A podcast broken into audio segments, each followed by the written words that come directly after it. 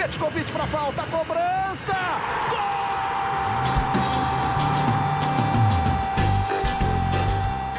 Está entrando no ar o podcast Sabe de quem?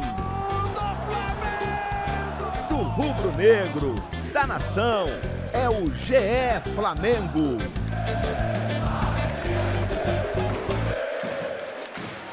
Fala galera do GE Flamengo, episódio super especial aqui, comemorando alguns, muitos milhões de ouvintes que temos aqui. A gente bateu aqui nosso papo, a gente fez aqui nossa Liga da Justiça, fez os contatos, chamou ele com muito café, com algum gelo no sangue, para ter esse bate-papo especial, vislumbrando esse 2021 do Flamengo, que começou com título, começou com conquistas, mas tem muita coisa interessante e importante para falar. Elenco completo e reforçado aqui. Eu, Caemota, Fred Uber, Felipe Schmidt, Eric Faria recebemos Marcos Braz, vice de futebol do Flamengo. Então, eu vou dar a palavra primeiro ao convidado especial, Marcos Braz. Seja muito bem-vindo. Preparado para uma sabatina aqui descontraída, mas a gente costuma chegar junto, né? Você tá ligado? Contraída, mas tem que ter atenção. Já informação, torcida e para todos os ouvintes. E obrigado aí por a oportunidade de, de estar aqui e falar com todos vocês. Marcos, eu queria começar é, com a minha pergunta aqui. Queria começar bem leve. Quero, quero que você é, olhe para trás nesses dois anos e meio quase de gestão, é, entre tantas e tantas conquistas que já teve pelo Flamengo. Acho que falar desse mandato do Landim de dois anos e meio é chovendo molhado tanto de, de sucesso que existiu. Eu queria te perguntar, no meio de tanto sucesso, de tantas contratações que deram certo, tantos títulos dentro de campo, enfim, de tanta coisa boa que tem para falar desse início já, ou dessa gestão completa do Landim, o que, é que te dá mais orgulho? Você olha para trás e fala, não, ali realmente eu mandei bem, ali realmente foi legal de ter vivido. Ah, com certeza o que me dá mais orgulho que dentro de uma, acho que a maior crise sanitária do, do mundo, a gente está à frente de um departamento de futebol profissional e conseguir segurar as pontas. Evidente que com outras pessoas no clube, com outros companheiros, o presidente Landim sempre à frente da, do comando, mas assim, foi um ano muito duro para a gente. E foi um ano, e, e todos, e todo começo de ano, desses, desses, pelo menos desses dois que passaram, foi muito duro. A gente começa com o primeiro ano em que tem o acidente é, do Ninho, morrem 10 crianças. Depois, no outro ano, a gente tem essa crise é, sanitária devastadora. Acha que todos, a maioria das pessoas achavam que seria ali um problema para 2020. Não é. Todos, todo mundo achava que no final do ano, que no meio do ano, que estaria já bastante equacionado isso aí. Não foi equacionado. A gente vira para 21. Problemas ainda estão presentes. A pandemia está presente a dificuldade do mercado, aí a gente passa um pouco pela dificuldade, pelos ajustes financeiros. Eu acho que isso aí tudo dá orgulho, não que a, gente, a torcida, mas é o orgulho de ter conseguido, aos poucos, enfrentando esses problemas, equacionando os problemas e com resultado esportivo é também bastante positivo para o clube. Eu acho que é de orgulho, é de aprendizagem e vamos aí ver aí para essa terceira temporada aí, uma temporada diferente, né? Porque a gente teve a oportunidade de acabar o Campeonato Brasileiro agora, quase um mês atrás, um mês e meio, uma reta final louca, que graças a Deus o Flamengo acaba em primeiro lugar. Logo depois tem um título para disputar, título importante, título contra um outro time, um outro clube importantíssimo do futebol brasileiro, que está aí, atual campeão da Libertadores. A gente consegue ganhar esse título. Vem a Taça Guanabara, a gente ganha a Taça Guanabara, e aí, a gente está aí trabalhando tranquilo, atento no mercado e no dia a dia para que a gente possa passar esse terceiro ano aí bem com bastante êxito. Juro que eu, como apresentador aqui, fui até mal educado, que puxei direto para a minha pergunta. Vou passar a bola, então, para quem está acostumado a apresentar, distribuir, e aí, na sequência, nossos companheiros vão falando. Eric Faria, você com a palavra aí, o que, que você tem para falar com o Marquinho, dar boas-vindas ao pessoal. Aproveitar que a gente tem os haters aí, que a gente vai falar Marquinho aqui, porque no dia a dia, Marcos há muitos anos é conhecido e chamado de Marquinhos, quando daqui a pouco vão pegar, ah, olha a intimidade, tá chamando de Marquinho e tudo mais só para deixar isso claro. E agora passo a bola para o Eric. Aí, obrigado pelo convite, Fred, Felipe, um abraço para todo mundo que está acompanhando. Para o senhor Marcos Braz também, o meu abraço e o meu agradecimento,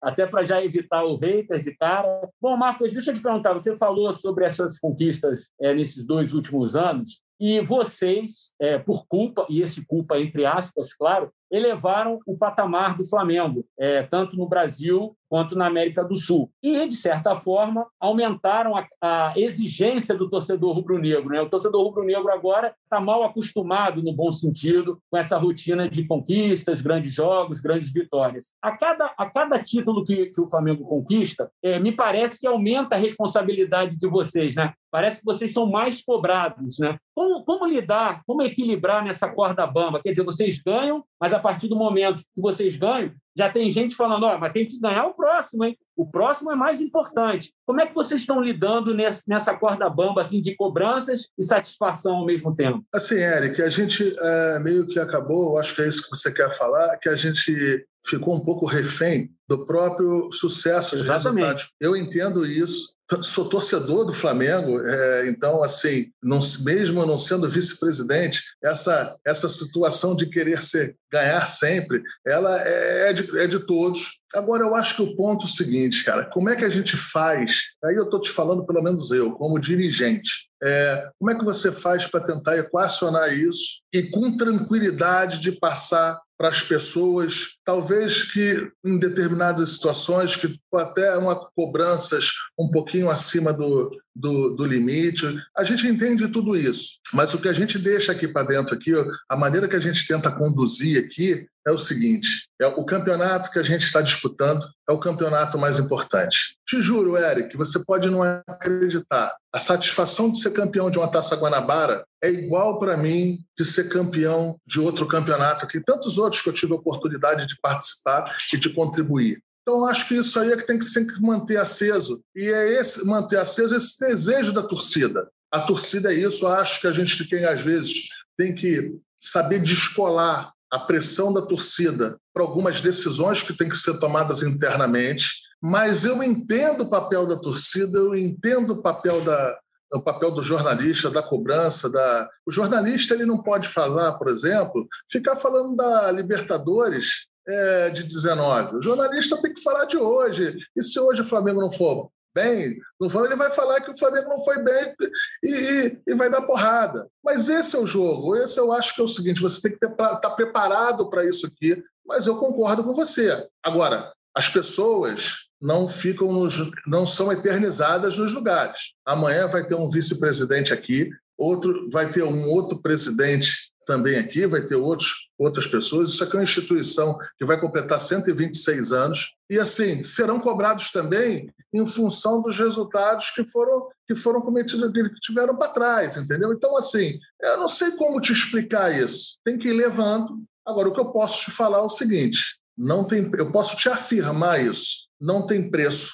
subir num pódio pelo Flamengo independente de se for de Taça Guanabara. E estou à vontade para te falar, porque eu já subi em pódio aí que os jogadores me permitiram isso em Libertadores, Campeonato Brasileiro, Taça Guanabara. A sensação é igual. É evidente que quando você sai dali, tem o peso. Do, do, não quero aqui, se for falar da Taça Guanabara com a Taça Liberta, com a Libertadores. Mas, Érica, aquele primeiro momento, quando você vê a taça subir, quando você vê é, o canhão da, do, daquela. É a mesma sensação. Eu acho que todo mundo aqui tem que entender isso. E é o seguinte, né, que... Marcos? Se você pode ganhar ou perder, você tem que ganhar. Não é isso? Não importa é, o que seja. Você pode ganhar ou perder. Tem dois efeitos. Então, que ganhe, né? Você está ali para disputar e ganhar, não importa. Depois é que se vê o tamanho, a consequência, é, né? É isso, é isso que eu quis dizer, entendeu? A felicidade, a minha, a minha, eu estou falando por mim, né? entrevistado sou eu. Assim, é, a, a, minha emoção de chegar em casa com a medalha de um estadual é, é igual a de uma Libertadores. Talvez porque eu seja torcedor do Flamengo, ou talvez porque eu tenho uma relação com o Flamengo de. Talvez se tivesse um outro um, se fosse um outro profissional, é, o cara avaliaria, conseguiria avaliar diferente. Eu não consigo avaliar. Eu saí, eu, sa, eu saí muito feliz do sábado depois de ser campeão da Taça Guanabara, mas muito muito. Eu vou te falar, aproveitei mais do que no final do Campeonato Brasileiro, que foi aquela tensão, aquela loucura, esperando outro jogador lá. Assim, então, assim, é isso. Eu acho que o Flamengo, quem quiser estar tá aqui daqui para frente, vai ser um bom tempo cobrado, seja lá quem chegar e chega a gente, ou a gente que está aqui que vai ainda é, ainda está proposto aqui para ficar mais um tempo aqui, será cobrado igual. Eu não tenho, aqui ninguém tem carta branca e ninguém tem alforria é, pelos títulos que conquistou para trás. Eu tenho essa consciência. Acho às vezes errado, acho às vezes a, co a cobrança um pouco acima do tom, mas eu tenho a consciência que o meu crédito aqui é o da Taça Guanabara que eu ganhei sábado. E não fico triste com isso aqui, não. Fred, vai você agora daí. Fala, Marcos. Obrigado aí mais uma vez por você participar com a gente. A torcida quer saber sempre muito como, sobre montagem de elenco, né? Esse ano é uma, um momento um pouco diferente, até pelo que você falou na primeira resposta da pandemia. O Flamengo já ter um grupo muito forte, multicampeão. Queria que você falasse da, da, diferença que tem sido esse ano de montar o elenco, questão de orçamento, e o que, que você pode falar para a torcida, assim, de que existe nesse momento? Você falou que a primeira resposta também que está sempre atento ao mercado. Existe hoje em dia alguma coisa que a torcida pode esperar? Tem uma questão aí que não é só a parte financeira é a questão do seguinte: a gente não teve a pausa né? aquelas férias que para ali em dezembro ali e, e, volta ali no final da janeiro, aquela tradicional. Foi um ano diferente. Tá sendo, tá, foi uma temporada diferente, diferente da lá na Europa, em que isso já é costumeiro. Você, uma temporada, ela passa para o outro ano, né? O, as temporadas acabam em, em momentos diferentes. E assim, então, primeiro teve isso aí, a nossa concentração integral na reta final do Campeonato Brasileiro. É, até eu estava falando assim, cara, a gente ali, durante três semanas, quatro semanas, três semanas assim, pô, não, não, adianta vir, não adiantava vir, cara, com, com o Messi de graça. Porque a nossa concentração era ali, pô, eram era os jogos, era para onde é que vai os nossos jogos, é, como é que está nosso, o nosso time, como é que está nosso elenco. Assim, então só isso aí já atrapalhou um pouquinho. Passado isso, vamos para a parte orçamentária. A gente sabe a dificuldade que a gente está, a gente, as perdas do Flamengo foram enormes em função da pandemia. A gente perdeu aí em 2020 aí praticamente 90% do ticket e um percentual enorme do sócio torcedor que daria uma contribuição enorme para pra, as contratações no começo de anos sempre posteriores. No caso desse ano, todas as metas que foram cobradas para a gente foram batidas. Eu acho que isso é importante deixar, deixar claro aqui. E nesse ano a gente tem um número menor, é mais reduzido ainda, e a gente vai ter que chegar fazer contratações como, por exemplo, a do Bruno Viana, em que a gente foi, trouxe um jogador que a gente há um, há um, tempo, um bom tempo já queria, mas que num processo diferente de empréstimo, sem, sem, sem pagamento de impostos, só tabela de salário, para que pudesse estar com a gente aqui até o final do ano. Eu acho que o caminho vai ser aí. O caminho vai ser aí. O Flamengo tem um ou dois jogadores que estão, que fora, estão emprestados, o Rodinei é um. É, existe uma cláusula contratual de um valor fixo, e se por um acaso o Internacional não pagar esse valor, o Rodinei vai ser apresentado aqui imediatamente no término do contrato dele. Então, são essas situações, eu não tô te...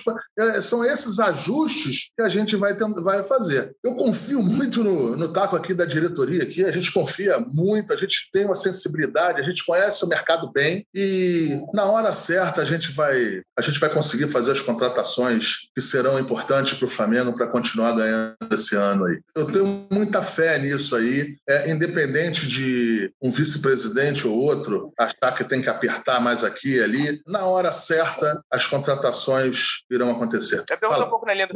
Não só a contratação, né? Tem também toda a questão de renovação. A gente viu o caso do Arrascaeta, tem o Gerson também, que é um cara que, que vocês também têm vontade de olhar. Queria que você falasse um pouquinho sobre isso. Você já falou um pouquinho sobre o Arrascaeta, mas também tem outros casos. Queria que você falasse um pouquinho como que está essa situação também, como vocês estão tratando essa situação, se tem alguma previsão também de, de resolver. Vamos lá. Quando a gente fala desses ajustes financeiros aí, é, a gente fica pensando sempre na parte é, de contratação. Porque na, é, no final do cabo é o que o torcedor quer, quer um, quer um Flamengo mais forte, quer um Flamengo com mais possibilidade de campeonato. É o que dá a notícia, né? As contratações, isso, isso é um procedimento normal. Só que para a gente, aqui interno, isso não pode ser menos importante, entendeu? Então, esse ponto que você falou aí, você está certíssimo. A gente está com muita calma tratando desses assuntos. Quando a gente fala que está tratando desses assuntos, só em simplesmente ter o cuidado conversar com a gente, conversa, dar uma satisfação para o jogador, alguns encaminhamentos assim, ele já faz parte do, de você tomar conta desse processo. E como você falou aí, a gente tem um Felipe Luiz que acaba o contrato no final do ano, a gente tem um Diego Alves que acaba o contrato no final do ano, a gente tem um, um, um Arrascaeta que todos nós somos conhecedores, que entende que quer uma análise um pouquinho melhor em função ao que ele, ele tem para receber do clube. E tem o Gerson, que também é importante para a gente, pelo tamanho dele no elenco. Todos estão importantes, mas eu, eu, o Gerson é, é um dos tops e que a gente. Cara, o que eu posso falar é o seguinte: isso tudo aí não está deixado para o lado. Não é a dificuldade financeira que não faz a gente é, dar uma satisfação. Não é a dificuldade financeira que não vai fazer a gente procurar uma solução. Não é, não será isso. A gente trabalha aqui muito para ter um, um, ambiente, um vestiário do melhor calibre, da melhor, é, da atmosfera mais legal possível, para que a gente consiga e mantenha que os resultados esportivos continue perdurando como estão. Então, assim, para ser franco, a gente está tá analisando tudo isso aí, a gente está com cuidado disso aí, a gente dá uma satisfação para A, para B ou para C. Agora, em alguns pontos, a gente também precisa de um, não bom senso, eu não vou falar a palavra bom senso, mas que também seja compreendido em função do nosso time. Talvez o time não seja o que deixariam eles todos felizes, mas a gente vai encontrar um bom caminho, um bom ajuste na hora certa. Eu tenho certeza absoluta. O Flamengo, nesses três anos aí, nesses dois anos e meio aí, não perdeu nenhum jogador por um problema sério de ruptura, de, de, de, dirigente. Vamos lá. A gente teve algumas dificuldades? Teve. Isso sempre tem. Isso sempre teve. Por exemplo, teve com o Cuejá lá atrás, que queria sair. Quando teve a proposta plausível e boa para o Flamengo e justa para o jogador, saiu. Quando não teve, teve que aguardar mais um pouquinho. Não, assim, então, assim, eu acho que. É, mas os jogadores aqui são bem acima da média, todos esses que você falou aí. O Arrascaeta é um cara muito correto, é um profissional aqui. Eu sempre quero falar dessa, dessa. É um profissional aqui, dentro do que eu acompanho no dia a dia aqui. Exemplar, está sempre dentro do horário, está sempre contribuindo, está sempre. E é isso. De vez em quando dá uma ali com, com um agente. Eu não estou falando do agente do Arrascaeta, não. Eu estou falando de uma maneira em geral. De vez em quando dá uns entraves, dá um, né? isso é normal. Isso só não é normal no Flamengo. Aqui é que fazem uma tempestade de copo d'água, às vezes, na onde não tem. Aonde tem uma boa, boa relação, não quer dizer que você não tem problema. Eu tenho, eu tenho várias. É, assim, então, isso no dia a dia é normal para mim. Eu, eu trato isso com muita naturalidade. Assim, e vai ser assim com todos esses jogadores aí. Eu tenho certeza absoluta que na hora certa, na hora que, que for possível, a gente vai vai chegar e vai equacionar tudo isso aí e vai fazer as contratações, pelo menos algumas, uma ou outra pontual, que for preciso para manter o, res, o resultado esportivo. Marcos, eu vou então aproveitar esse gancho, eu vou te fazer três perguntas que são praticamente de sim ou não. Há uma hierarquia no sentido assim, temos é, situações a serem resolvidas e em andamento com Arrascaeta e Gerson. Só vamos ao mercado depois disso resolvido? É uma questão até por, pelo bom ambiente, pelo respeito, é uma coisa que, que você tem em mente? Muito, muito. Já conversei muito com, o Bruno, com o presidente. A nossa cabeça é a gente ajustar a parte interna para depois chegar e, e ir para o mercado. Não tem sentido a gente ir para o mercado antes de fazer uns ajustes em alguns, em, e alguns ajustes que a gente mesmo tem a consciência que tem que fazer. Por exemplo, o do Gerson. A outra pergunta era: você mesmo citou os exemplos de Felipe Luiz e Diego Alves, que encerram no fim do ano, nós temos um ano eleitoral. Vocês pensam em esperar que chegue ao fim do ano e isso já passou por todo aquele embrólio com o próprio Diego ou não? São jogadores que, pelo tamanho que tem, a partir do meio do ano já é algo que dá para conversar. Esses dois jogadores aí são dois jogadores que, desculpa, isso aí independe de qualquer tipo de eleição no Flamengo. O que os jogadores ganharam. O Felipe Luiz é um jogador que quis vir para o Brasil. Eu sei que o Diego Ribas lá atrás também, mas eu estou te falando aí os que eu, os que eu participei de, de maneira mais direta. Assim, nada tem a ver com as entregas que foram feitas, pelo menos nesses últimos dois anos e meio. Nada tem a ver com que a situação eleitoral. Até porque, até porque, se a gente resolvendo o problema de Diego Ribas e o Felipe Luiz, Vamos resolver aí o problema que é de um ano, um ano e meio, dois. Isso, isso aí não é. Isso aí nada tem a ver. Eu acho que eu tô, é, é um favor que eu vou fazer o próximo, o próximo vice-presidente que sentar aqui na cadeira caso o Rodolfo Landim perca, perca a eleição. Então, assim, eu acho que eu vou fazer uma gentileza. Não estou fazendo os nenhum... Dois, os dois Diegos até, né? São, são, você falou do Diego Ribas aí, são os dois, os dois Diegos e o, e o Felipe, no caso. É, eu falei porque... É. Então, assim, eu acho que não. Eu acho que, eu acho que tem que ver um pouco isso com, com naturalidade. Não tem... Eu acho que se eu resolver esses problemas aí, o próximo vice-presidente aqui ele vai estar grato de, de chegar aqui e resolver e depois ele entender e fazer o que tem que fazer. E por fim, para seguir a roda, os dois nomes mais importantes desse mercado que voltam ou que encerram o contrato, Rodinei e Pires, eles, você já teve uma conversa com o Rogério no sentido técnico? Ah, não, eles serão úteis ou ainda não? Vamos lá. Os dois jogadores são jogadores que têm contratos longos aqui. Né? Quando a gente chegou, os dois jogadores já tinham eh, esse contrato. Foram emprestados em determinado momento,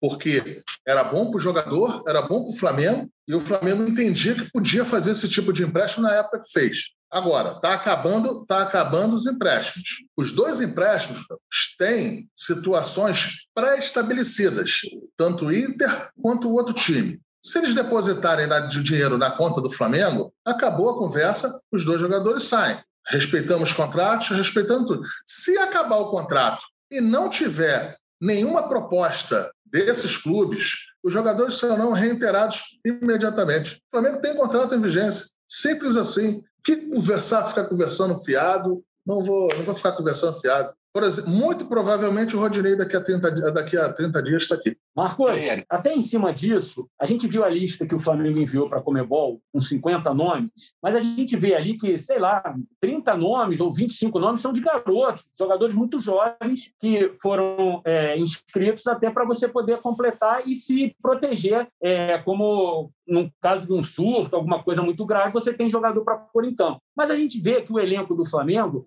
ele, não é, ele é um elenco muito bom, mas ele não é um elenco numeroso em termos de jogadores experientes, em termos de, de, de jogadores assim com mais nomes. Você tem ali um timaço titular e mais quatro, cinco bons jogadores que você pode usar a qualquer momento assim para manter o nível do time titular. Eu estou te falando isso, eu fiz esse preâmbulo, porque o Flamengo vai ter um calendário a partir de agora insano. Só em maio vão ser 10 jogos né? E a primeira fase toda da Libertadores, a fase final do estadual, já tem o começo da, do Brasileirão e logo na primeira semana de junho já tem a Copa do Brasil. Quer dizer, vocês em 40 dias vão ter problema pra caramba para administrar em termos de, de jogo e de resultado. E uma outra coisa, rapidinho, é o seguinte: o Flamengo volta e meia tem jogadores convocados, né? Como é que vocês vão trabalhar essa questão das convocações? Tem Copa América, eliminatórias, Olimpíadas, jogadores estrangeiros que são convocados para poder manter o nível de competitividade nesses dois próximos meses,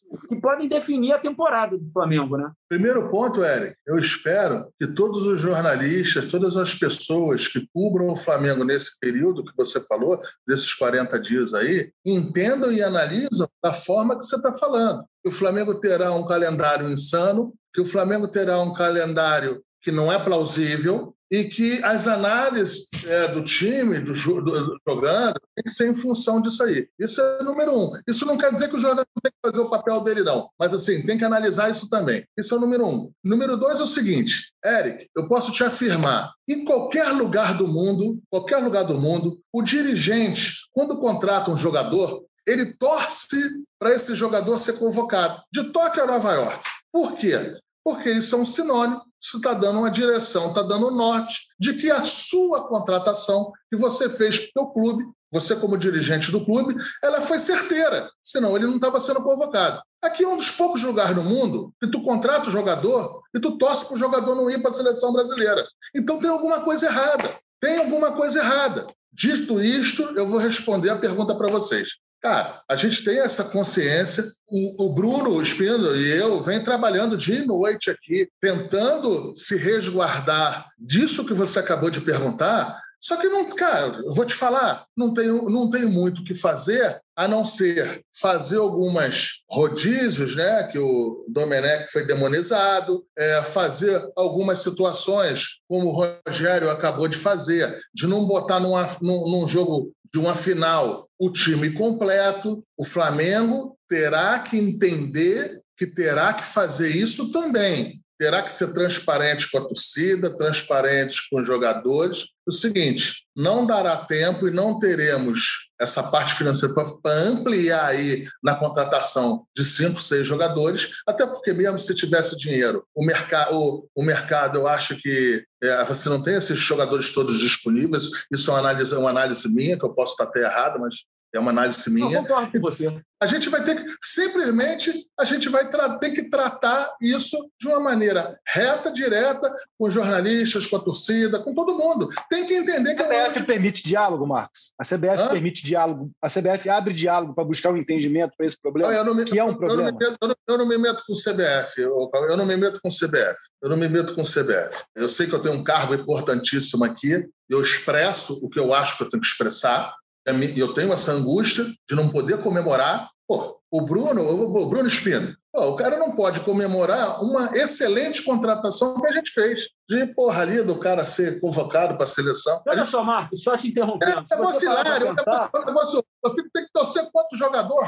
Isso é negócio de. É brincadeira, isso. Mas tudo bem. Pra, se você parar para pensar, Marcos, olha só, assim, se a gente for analisar rapidinho, quem o Flamengo pode perder em 45 dias, 60 dias? Isla, Rodrigo Caio, Felipe Luiz, que, apesar da idade, pode, porque não ser convocado, tem futebol para isso. Gerson, Arrascaeta, Everton Ribeiro, Gabriel, Bruno Henrique, Pedro. São nove. Neneca, se, se botar a Olimpíada, tem o Neneca ainda. Se botar a Olimpíada, é. pode perder o Neneca. Hugo, goleiro para a seleção olímpica, enfim. São dez jogadores. Vamos botar dez jogadores, você acaba com o time. Você acabou. Você não tem como disputar mais o calendário. Concorda? Eric, é tudo isso que você falou aí, a gente, a gente, a gente tem, tem aqui é, a consciência, tem mapeado e tem a preocupação. E a gente vem, dentro do possível, tentando trabalhar para reparar ou minimizar esse estrago que pode acontecer. Entendeu? Então, assim, é uma coisa que a gente não está na inércia. Eu, eu, eu não falar aqui a solução não quer dizer que a gente não esteja trabalhando para ela. Não sei nem se tem solução, né, Marcos? Não sei nem é se isso, tem solução. É isso, é isso, é isso. Porque, independentemente do que aconteça, se os caras forem convocados, você não tem como. Você vai fechar, o, vai amarrar o sujeito dentro do ninho do urubu e não, não vai permitir que ele saia dali? É impossível. Não, de maneira, de maneira nenhuma. Não é, não é, não é, não é, não é possível. Isso é bom até falar não é possível nem legalmente. Claro, porque, claro. É, os nossos ouvintes aqui têm que. É o óbvio, mas é bom ser dito. Quando se tem uma convocação e o clube não quer liberar, ele perde o direito, ele perde o direito do jogo. Ele está impossibilitado de jogar legalmente. Entendeu? Então não é, mesmo que eu quisesse fechar a porta do ninho do urubu aqui para ele não sair, ele não pode sair para ir jogar é. em outro lugar ele está fora. Isso é legal falar, Eric, porque muita gente, muito, isso é óbvio, muita gente sabe, mas a gente às vezes está falando para um público que não, tem, não, não, não, não conhece disso aí. Por menores, então, é claro, claro. Ainda é um público menor, mas é importante chegar a eles também. Que se o clube chegar, a CBF, contra, é, convocar o jogador e a gente não quiser liberar, ele perde condição de jogo. Então, Mesmo se você se antecipar também e for na CBF e falar assim, ó, não, só, só, vai levar um do meu clube ou dois, você pode estar criando um problema com o um atleta que quer que quer, que quer ir para uma Copa América, que quer, que quer representar o país dele, né? E tudo isso vai, é muito delicado. Vai naquela situação de você contratar um jogador e você tudo que você torce para numa contratação de um jogador, é primeiro que ele jogue, que jogue no seu clube, que te dê retorno é, financeiro, esportivo, que dê tudo. E que ele seja convocado pela sua seleção. Isso aí está passando, isso aí demonstra e mostra que a contratação foi certiva. O Isla, por exemplo, ele é da seleção chilena. Ele sempre foi convocado. Se ele continuar sendo convocado, é sinal de que a gente não contratou ele em final de linha. É sinal que a gente contratou ele ainda dentro de possibilidades efetivas para jogar em alto rendimento. O Gerson, vamos supor que saia para a seleção. Vou torcer contra o garoto de 23 anos, 24 anos, que eu fui lá no Roma com o Bruno, que fez que ajudou a gente demais a querer retornar aqui exatamente para ir para a seleção brasileira. Um dos nossos discursos, meu e do Bruno, do Gerson, por exemplo, é que ele estaria perto da seleção. Aí vou eu e o Bruno agora torcer contra. Não é, não, não, não é, não é. Cara, mas assim, isso está posto. Não adianta também ficar de muito mimimi. É trabalhar e botar, e quem tiver entrar em campo com a camisa do Flamengo, saber que tá, tem a mesma responsabilidade e tem, vai terá as mesmas cobranças do que os, os atletas que foram para suas seleções. Essa é a vida. O Marcos queria voltar aqui uns meses atrás para te fazer uma pergunta. O Flamengo teve proposta Michael e Léo Pereira. Queria que você lembrasse como que foi esse processo da de decisão do Flamengo de não, não aceitar essa proposta e ampliasse um pouco para falar de como que o Flamengo entende que é um modelo de, de negócio interessante para o clube em caso de jogadores com esse perfil. Essa... Trata ainda longo com o clube e que não estão sendo titulares, enfim. Essa pergunta, essa pergunta é, ela é muito importante até para dirimir alguns fatos. A gente chegar, editar as propostas que o Flamengo tiver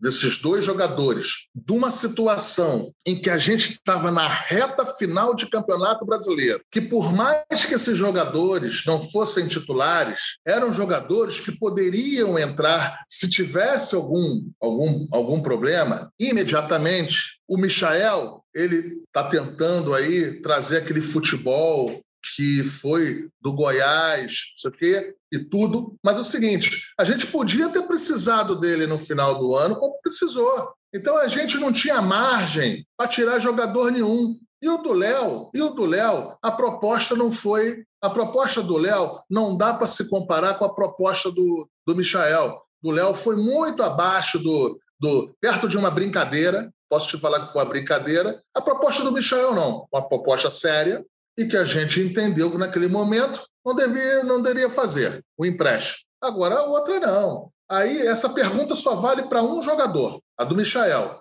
A gente efetivamente poderia ter analisado diferente e pensado algo diferente. Só que editar isso agora, de uma situação de reta final de 20, 20 dias ali, que a gente tinha 5, 6 jogos, 7 jogos, e não tinha nem, ninguém ali para a gente botar, para a gente ajustar, entendeu? Então, assim, é isso. A gente, não, a gente não fez o jogador, mas só foi esse, entendeu? Só foi esse. Uma proposta razoável de empréstimo, nunca foi de venda, só foi para o Michael. A proposta do Léo, ela não foi razoável e eu boto como uma brincadeira ou não usar o termo palhaçada. Já usou o termo.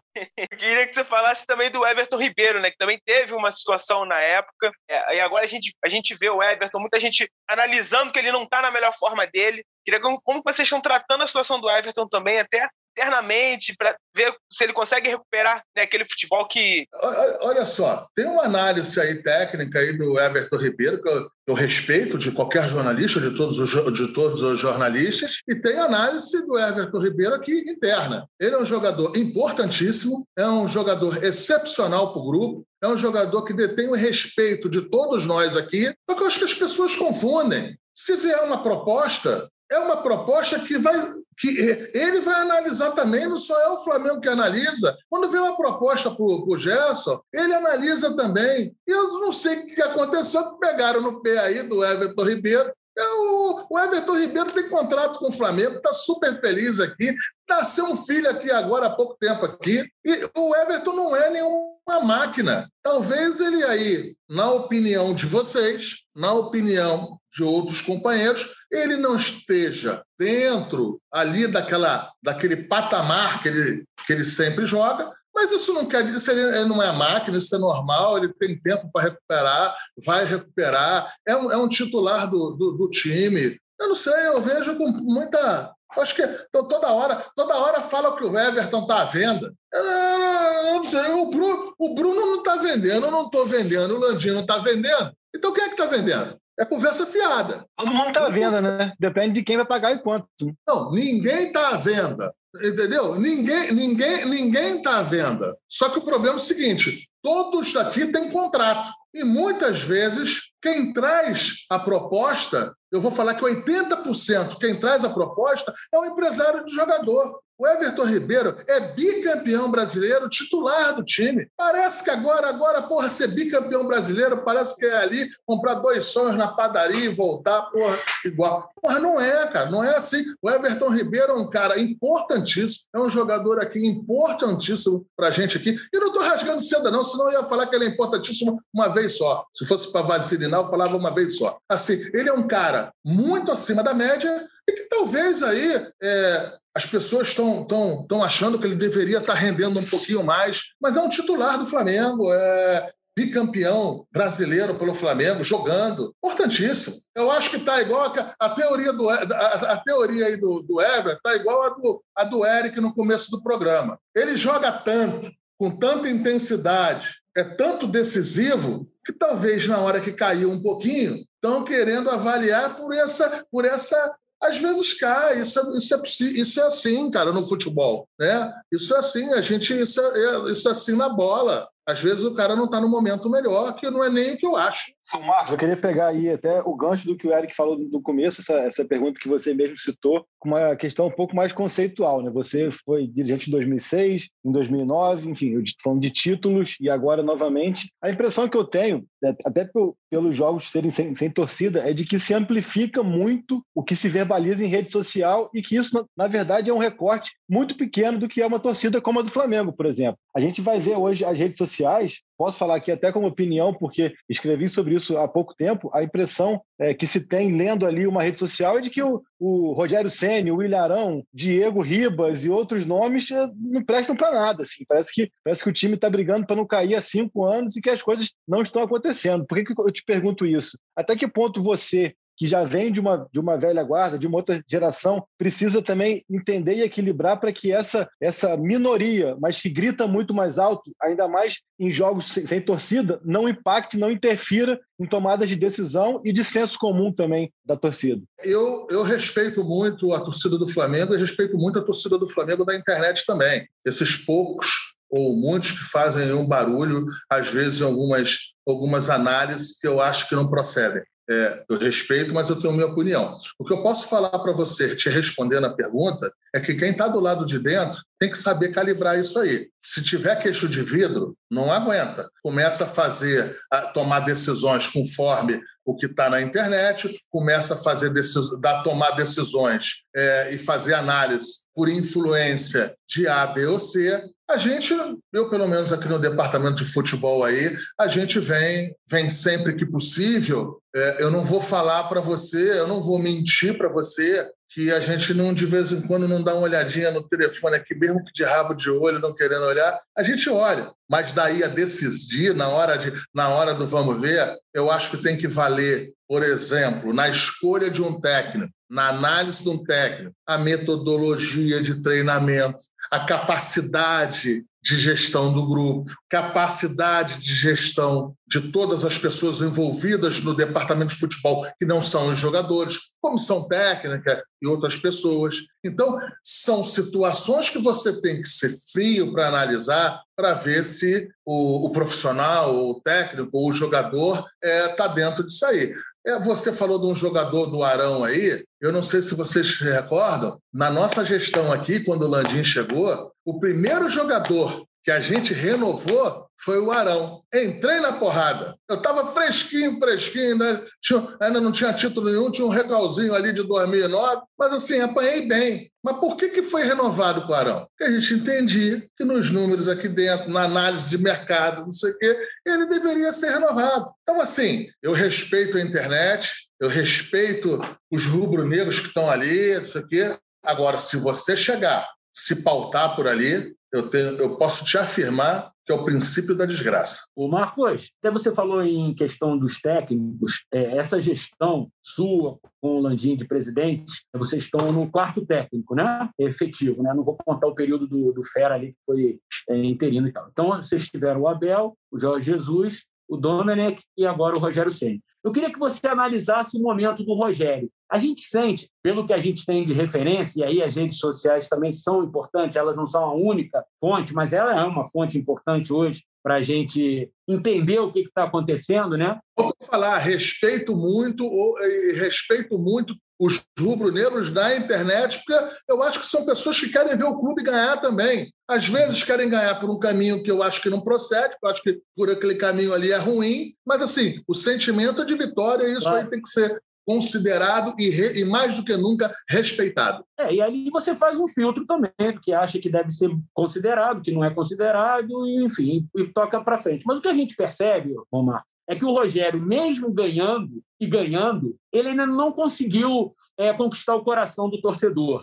É, e aí não é uma questão assim de só do resultado em si. Alguma coisa tem. Eu não sei se ainda é uma viuvez do Jorge Jesus. Enfim, eu não sei, eu não sei, eu não saberia dizer faz, traçar a, o, o que, que acontece. Mas o fato é que o Rogério, é, pelo que a gente tem de termômetro, ele não conseguiu ainda conquistar o coração do torcedor do Flamengo, é, de, uma, de uma grande maioria do torcedor. É, internamente, eu quero saber de vocês internamente, como é que vocês veem hoje o Rogério, técnico do Flamengo? Eric, quando eu assumi a vice-presidência de futebol, que é um cargo de confiança direto do presidente, logo no começo eu cheguei para o Landim e falei para o Landim, a gente vai fazer de tudo para dar certo, todo mundo vai trabalhar junto. Só que tem um negócio que a gente vai ter que brigar, lutar e se posicionar diferente do que, que a gente chegou aí depois do, do outro presidente. Eu lembrei a ele que nos últimos seis anos, antes de 2019, o Flamengo teve 13 técnicos.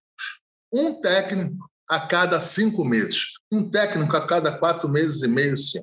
A chance disso dar certo de Tóquio a Nova York é zero. Seja com o elenco que for, seja com o elenco que for, a chance disso dar certo é zero. Então, eu sempre falei, sempre ponderei, vamos tentar ao máximo, dentro de uma margem de segurança, sempre trabalhar com um técnico que a gente dê tempo a ele de maturação, que a gente dê tempo para conhecer o clube, dê tempo a ele para que ele convença jornalistas e convença a torcida do Flamengo. Que, como a gente contratou, ele já, já convenceu a gente. E, e o que, que acontece? Veio o Abel. Aí agora já estou falando dos técnicos contratados para chegar lá no Rogério Sérgio. Veio o Abel. O, Rogério, o Abel fez o trabalho dele, não sei o quê, e o Abel pediu demissão. Essa diretoria não mandou o Abel embora. Veio o Jorge Jesus. Jorge Jesus fez o trabalho que fez, renovou com a gente, 20 dias depois pediu para ir embora,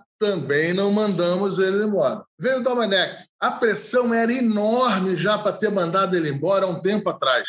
Há um tempo atrás que eu digo do dia que ele foi uhum, mandado uhum. embora. O departamento de futebol fez de tudo e mais um pouco, porque entendia que ele precisava dessa maturação também, e situações aí mais adversas ainda. Veio com pouca gente junto com ele, no meio de, um, de, uma, de uma pandemia, que naquela época do, do, do naquela época ali do Dominic, é que a gente estava começando a entender o tamanho desse problema. Todo mundo sabia que, que a pandemia era um problemaço, era maior, é, volto a falar, era uma, uma catástrofe no mundo inteiro, mas ninguém acreditava que ia demorar esse tempo todo.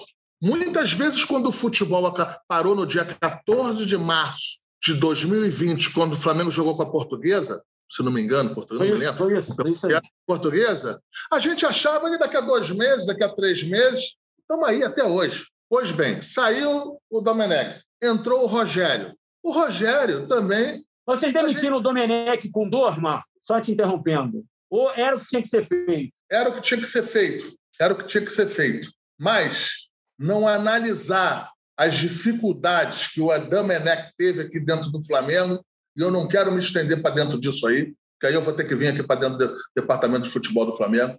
Eu não quero e não é inteligente nesse momento. Não analisar as dificuldades que o Domenech teve aqui é injusto com, injusto com ele. É injusto. Pode, pode acreditar em mim. Mas isso já passou. Veio, veio o Sene. O Sene veio numa situação em que era o jogador, era, era o treinador, em que era, eu acho que era o mais era, era, era o mais fácil de se vender para a torcida do Flamengo naquele momento. Os números eram altíssimos da, da, da escolha dele, como uma escolha assertiva pela diretoria do Flamengo. Ele veio, começou a fazer o trabalho dele, já está aí há quantos meses? Seis meses, dois, dois títulos, vem fazendo um trabalho dele, três títulos. Já foi corrigido aqui, o Bruno aqui já pulou na frente, ó, três. E assim, e vai ali um pouquinho ali por essa, por essa situação aí que as pessoas questionam, questionam, questionam. Eu tenho a minha análise aqui. O Qual é a tua análise? A minha análise é que ele faz um bom trabalho. A metodologia dele de trabalho no dia a dia é boa. Ele tem a confiança dos jogadores, tem a confiança da diretoria, sabe fazer os ajustes, que também tem muita ajuda. Ele é muito ajudado aqui. Mas ele só fala ajudar... bom, Tu fala bom numa escala de muito bom, bom, ruim é, ou, ou uma escala de bom e ruim? Não, não. Bom para muito bom. Bom para muito bom. Só que ele é muito ajudado aqui no departamento de futebol do Flamengo.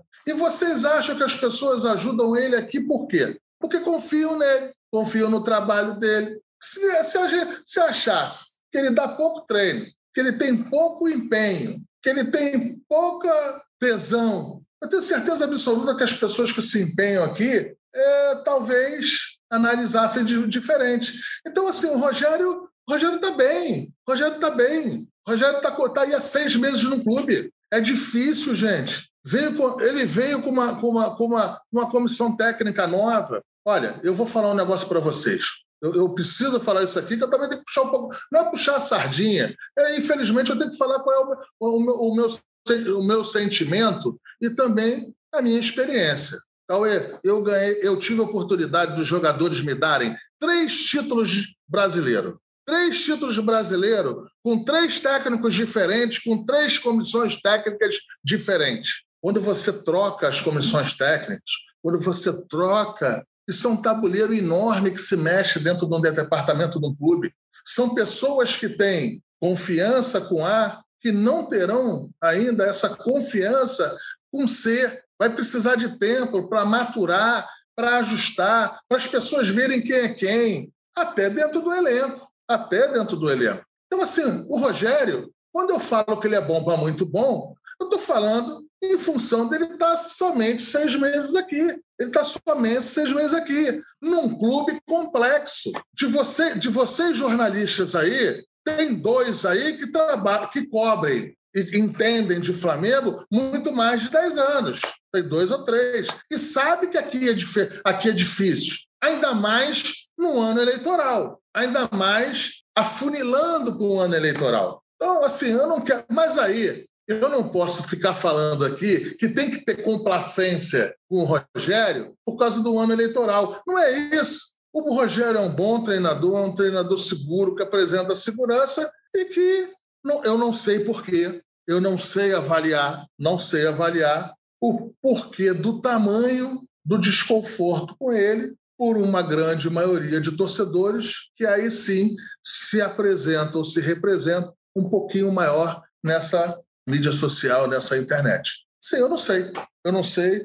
É, eu não sei, não sei, tio. Não, infelizmente, eu não, não posso ajudar nessa, nessa análise. eu também não nesse... sei, por isso eu te perguntei. Eu também não, eu não consigo decifrar esse enigma dessa insatisfação tua. Eu, eu, na verdade, eu aproveitei a tua pergunta para demonstrar como é complexo isso aqui. Como o Rogério não está aqui há seis anos, o Rogério está aqui há cinco, seis meses. Precisa de tempo para conhecer o elenco, para conhecer a engrenagem do clube, conhecer as pessoas que ele ele de fato pode confiar. Isso aí acontece em qualquer isso acontece em qualquer lugar de trabalho, Eric. Você está aí há não sei quanto tempo na TV Globo, você tem as suas pessoas de confiança. Você sai daí, vai para a BBC de Londres, cara, assim, precisa de tempo para demonstrar teu trabalho. Então, assim, eu não, eu não, eu acho que o Rogério foi uma escolha certiva, no momento certo, na hora certa, e que a gente está tentando ver e detectar qual é o problema desse, desse desconforto com ele. Que, que, to, que, assim, aqui não tem criança, eu sou, eu sou sabedor disso, por isso que muitas vezes eu me, eu me exponho aqui para tentar, é, não, não agora, por exemplo, por exemplo, eu dei uma entrevista antes de embarcar para Libertadores, dizendo que não era um momento de ruptura, do que a gente confiava no trabalho dele. Graças a Deus ganhou, porque se não ganhasse, é porrada em mim, porrada é, entendeu? Então, é isso. Ô, Marco, é, aproveitando um pouco essa questão de treinador, é, o Flamengo acho que foi o meio que abriu o caminho quando trouxe o Jorge Jesus, questão de técnico estrangeiro, e depois um monte de técnico, um monte de outro clube trouxe também. variados níveis de sucesso, né? Acho que nenhum chegou no sucesso do Jorge Jesus. Vocês mesmos, quando tiveram que substituir o, o Jesus, vocês optaram por um estrangeiro que não deu tanto tão certo quanto se esperava, apesar das dificuldades que você citou. Como que você avalia hoje esse cenário assim de buscar um técnico estrangeiro? É, não estou falando nem para o Flamengo, mas de uma forma geral. Como Caminho vocês iniciaram volta. esse movimento? Caminho sem volta. Queria que você falasse um pouquinho assim dessas diferenças. Eu não estou falando na contratação só. Eu estou falando na análise. Por exemplo, uhum. eu, vou, eu, vou, eu, vou, tentar ser mais reto possível. Por exemplo, tá, o, eu não vou falar o Flamengo, não. Um time aí qualquer está querendo um técnico. Bota na conta do Goitacás, bota na conta do Goitacás. Fala, Goitacás, pronto. Vamos lá para o nosso Goitacás. O Goitacás está querendo um técnico. Antigamente, ele nem analisava, nem pensava na contratação de um técnico estrangeiro. Hoje, ele bota na mesa também análise de um técnico estrangeiro. Eu tenho certeza disso. Não tem mais constrangimento em contratar um técnico estrangeiro. Acho que o Flamengo fez esse, Flamengo fez esse bem futebol brasileiro. Lógico teve técnicos estrangeiros antes do Flamengo aí, mas eu estou falando um que você vê o Abel no, no Palmeiras, trabalho. Vai falar o que do trabalho do cara? Já tem conversa fiada lá, mas é, vai falar o quê? Campeão, campeão ali da Copa do Brasil, foi campeão da Libertadores. Vai falar que ele não deu certo? Abel já deu certo lá no Palmeiras. Ele pode sair amanhã. O Jorge Jesus, por acaso, já saiu, mano. mas ele também deu certo. Outros deram certo. Eu acho que é um caminho sem volta. É, eu acho que é um mercado que também é interessante é, para os treinadores, pelo tamanho da, pelo tamanho do futebol brasileiro, do que, que representa o futebol brasileiro. E tomara que essa, essa troca de experiência, que essa troca, de um técnico de português, um português também não tanta de cultura, mas que se vier técnico de outros lugares aí. É. Eu me lembro que há muito tempo atrás, uma, eu, eu acho que foi o Matheus Latar, foi lá para foi o Atlético Paranaense, eu não sei se ele foi de técnico, Assim, foi, foi. Então, assim, então, é, cara, é fantástico isso. Eu não tenho. E eu acho que os técnicos também não podem ficar chateados com os dirigentes, com os diretores, quando, há, quando vão nesse mercado também analisar ou contratar. Mas eu acho, mais uma vez, caminho sem volta. Caminho sem volta. Deixa eu só, só pegar o teu gancho rapidinho, Felipe. Prometo. Mas quando vocês substituíram o Domi, vocês foram no Rogério, não, não, não pensaram na possibilidade de um técnico estrangeiro. Porque era uma situação emergencial ali. Por quê? Uma situação de calendário, de pandemia, de tudo. E a gente tinha o Rogério. A gente tinha o Rogério. Quando eu falo tinha o Rogério, tinha a possibilidade de trazer ele. E nas avaliações aqui, nossa, pelo menos minha, o Rogério tava faltando, o Rogério precisava de um grande clube, com todo o respeito pelo Fortaleza, mas para que ele ainda apresentasse ainda um trabalho e que desse ainda maior, maior reconhecimento a ele. Eu acho que o Rogério foi para o Cruzeiro e não foi, acho não, tenho certeza que não foi, não foi o que ele, o que ele pensava ou sonhava e para o Cruzeiro também. Acho que também não era o que pensava e sonhava, mas isso aí, independente de quem esteja certo ou errado, isso ficou para trás. Mas o, o Rogério era uma grande alternativa que a gente tinha aqui.